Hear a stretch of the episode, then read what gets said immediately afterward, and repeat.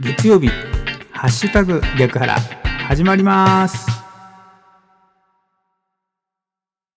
10月26日月曜日の朝です。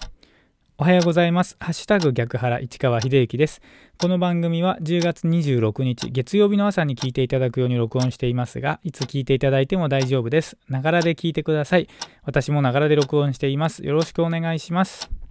まずは今日の暦からいきましょう。今日10月26日月曜日の暦ですけれども日の出時刻は6時8分でした。日の入り時刻は5時4分です。正午月齢は9.3ということで半月からね膨らんでいっているお月様が見られます。今日10月26日の暦です。日の出時刻は6時8分でした。日の入り時刻は5時4分です。この情報は自然科学研究機構国立天文台 NAOJ のサイトを利用させていただきました。ありがとうございます。続きまして今日は何の日いきましょう。今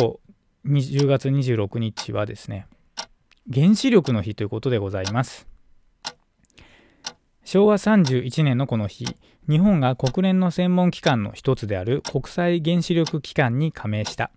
また昭和38年のこの日茨城県東海村の日本原子力研究所の動力試験炉で日本初の原子力発電が行われた。原子力発電への関心と理解を深めること。また原子力が全世界の平和や健康繁栄を促進増大するよう努力するとともに軍事目的に転用されるのを防ぐことが目的。この日には原子力に関係する機関や企業などで記念行事が行われる。ということでございます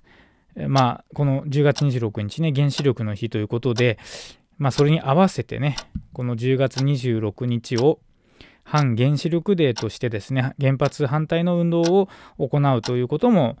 開催されるようで、まあ、この10月26日はね原子力についていろいろとね出てくる日だなというふうに思います。はい、ということでこの情報は雑学ネタ帳というサイトを利用させていただきました。ありがとうございます。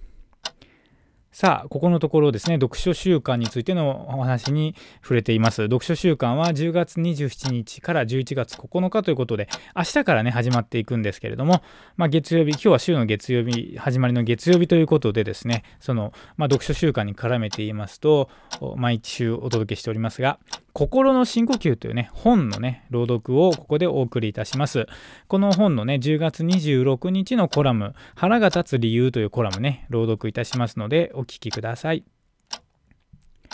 腹が立つ理由。誰かに腹が立って仕方がない時には、その人を見ないで自分自身を見ましょう。なぜそれほどまでに腹が立つのか、腹を立てる必要がどこにあるのか。それが分かれば怒りを乗り越えられるでしょう。誰かに腹が立って仕方がない時にはその人を見ないで自分自身を見ましょう。なぜそれほどまでに腹が立つのか腹を立てる必要がどこにあるのかそれが分かれば怒りを乗り越えられるでしょう。というコラムですね腹が立つ理由というコラム朗読いたしました心の深呼吸というね本があります。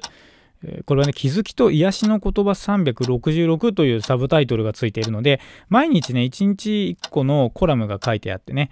まあ、非常に読みやすい本なので、読書習慣でもし何か読もうかなっていうことであればですね、これをまあ手に取ってみてもいいんじゃないかなと思います。毎日ね、いろいろな言葉が書いてあって、本当に心の深呼吸というタイトル通りでですね、ほっとこうなんか一息つけるような文章がね、いっぱい書いてあります。で、今日はですね、腹が立つ理由というコラムでしたね。誰かに腹が立つときは、まあ、自分を見や自分自身を見返してみましょうっていうことなんですよね。まあ、これはの言われてみれば確かにそうだなというふうに思います。何かね腹が立った時っていうのは自分自身のその正義感なり価値観とちょっとずれた行動を他人がした時にですね非常にこうちょっと腹立たしく感じるっていうことだと思うんですよね。でそこに掛け算です、掛け算としてですね、その、その人との人間関係の近さっていうのが自分の中に、まあ怒りが起きた時の、こう、なんていうかな、怒りの大きさに比例するのかな、なんていうふうに思います。人間関係がね、近ければ近いほど、その人が何か自分の正義感にこう、合わないようなことをした時にすごく腹立たしくなっちゃう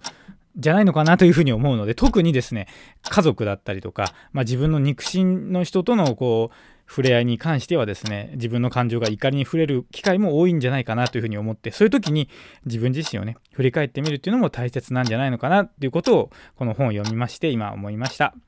はい。ということで、今日は10月26日ですね。今年残り67日です。残り18.3%でございます。一日一日を大切にしていきたいですね。ということで、今日は月曜日ですね。